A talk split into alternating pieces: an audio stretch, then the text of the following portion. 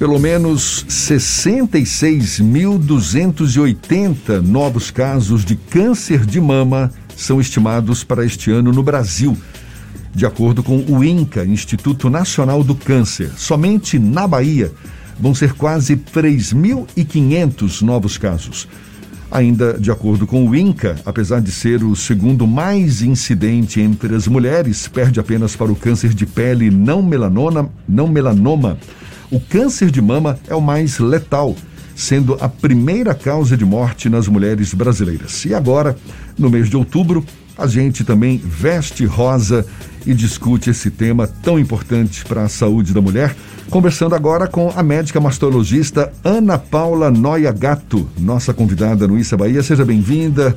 Muito obrigado por aceitar nosso convite. Bom dia, doutora Ana Paula.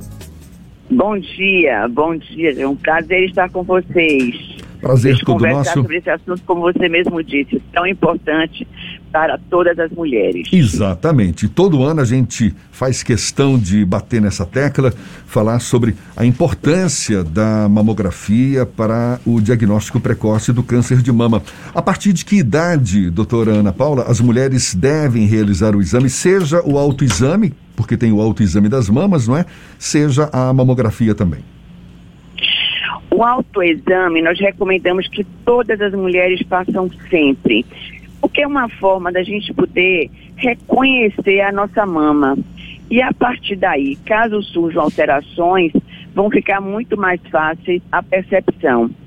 Então, se todas nós, durante o banho ou na cama, fizermos esse autoexame, que na verdade é somente tocar os seios é, tentando descobrir se tem algo diferente, um nódulo móvel ou uma área mais endurecida, ou um nódulo na região da axila, uma secreção na região do mamilo, uma secreção translúcida, que é transparente, ou de cor achocolatada ou sanguínea, que são sinais de que pode ali ter um câncer, ou alterações na coloração da pele ou aspecto da pele.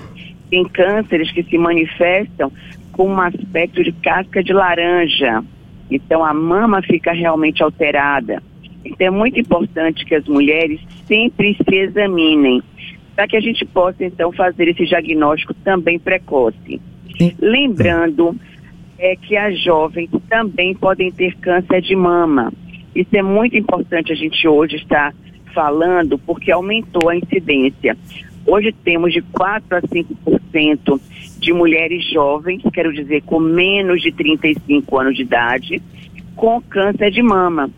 E são mulheres que o diagnóstico é feito através do exame físico e da ultrassonografia mamária, já que elas não fazem parte do rol né, de pacientes que realizam anualmente a mamografia já que a mamografia nós iniciamos a partir dos 35 anos de idade para aquelas mulheres que têm histórico familiar de câncer ou que já tenham doenças mamárias pré-existentes, como nódulos, cistos mamários, que venham sendo acompanhadas pelo seu mastologista.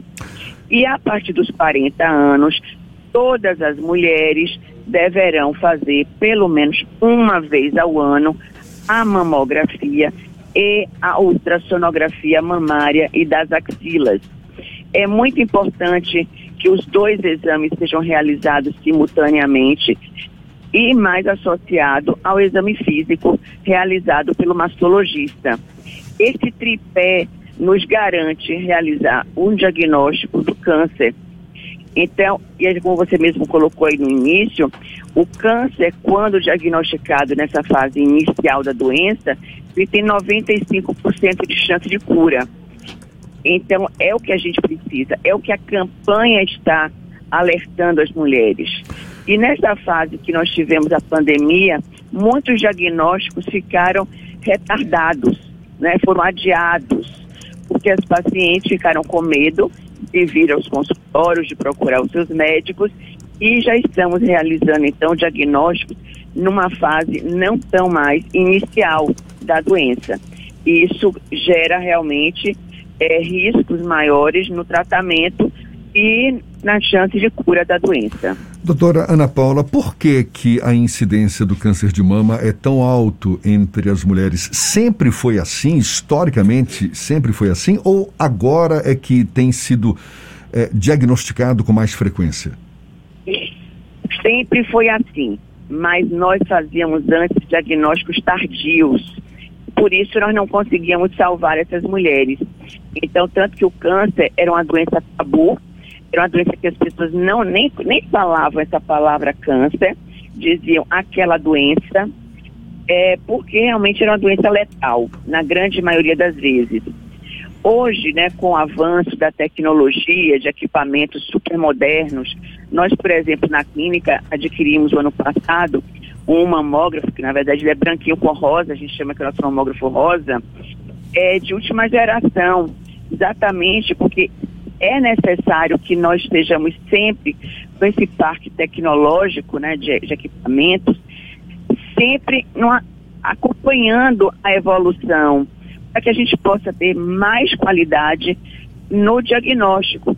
Estamos com equipamentos de ultrassonografia novos, a gente adquiriu este ano, mais três equipamentos de ultrassonografia, porque isso facilita o diagnóstico. Então, talvez sim, nós hoje estejamos fazendo muito mais diagnóstico de câncer do que fazíamos no passado, quando não tínhamos realmente esses equipamentos né, é, tão sofisticados que nos garantissem realmente uma alta definição das imagens. E outra coisa, nós não, não, as mulheres não tinham essa, essa conscientização da necessidade delas mesmas se ajudarem a fazer um diagnóstico através do autoexame. Isso não se falava. Lembrando que muitas mulheres hoje ainda não se tocam, ainda não, não, não pegam nos seus seios para se examinarem. Então, essas campanhas que nós fazemos no Rosa têm por objetivo essa conscientização, é uma educação na saúde. Doutora. A mulher precisa nos ajudar.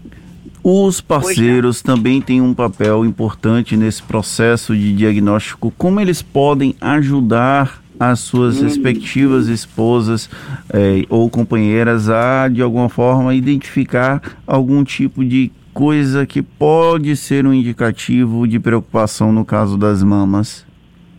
Eu acredito que os homens têm uma participação fundamental, né? Porque lembrando que no ato sexual né, é, os homens podem sim né, estar examinando né, sutilmente, lógico, né, essas mamas. E eles percebendo alguma alteração exatamente ao toque, uma área endurecida, uma, uma, uma alteração na coloração da pele, né, esse aspecto da casca de laranja ou áreas mais avermelhadas, é, eles podem já chamar a atenção de suas companheiras. E é bom também lembrar que homem também pode ter câncer de mama. É um percentual pequeno, tá? De 1%. Mas lembramos que todos os homens que nas suas famílias tenham histórico de câncer de mama devem também estar se autoexaminando.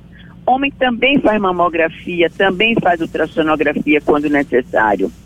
Então, é um alerta também aí até para os homens. E que realmente eles nos ajudem né, com suas companheiras né, nessa, nessa campanha de conscientização. Tragam suas esposas né, para realizar os exames. Então, isso é muito importante que a família possa estar junta neste momento. Sempre bom falar sobre esse assunto. Doutora Ana Paula Noia Gato, médica mastologista, muito obrigado pela atenção dada aos nossos ouvintes. Seja sempre bem-vinda aqui conosco. Bom dia e até uma próxima. Obrigada, é um grande prazer. Agora, 8h39 na tarde FM.